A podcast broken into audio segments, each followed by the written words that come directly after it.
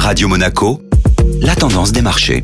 La tendance des marchés avec la Société Générale Private Banking et Delphine Michalet. Bonjour Delphine. Bonjour Julia. Les marchés actions européens résistent à des indicateurs économiques moroses. Les principales bourses européennes ont poursuivi leur rebond hier, soutenues par les valeurs minières et malgré des signes de dégradation de la conjoncture économique. Persuadés que des signes de faiblesse de l'économie pousseront la Banque centrale américaine à plus de modération, certains investisseurs tablent toujours sur un durcissement moindre de la politique monétaire américaine. La multiplication de signes de ralentissement économique ne perturbe donc en rien l'optimisme des opérateurs de marché.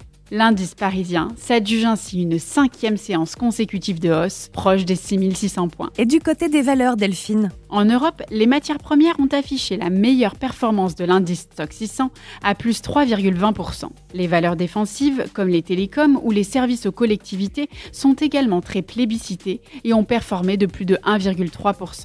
Les cours pétroliers ont quant à eux perdu du terrain dans la crainte d'une dégradation de la demande.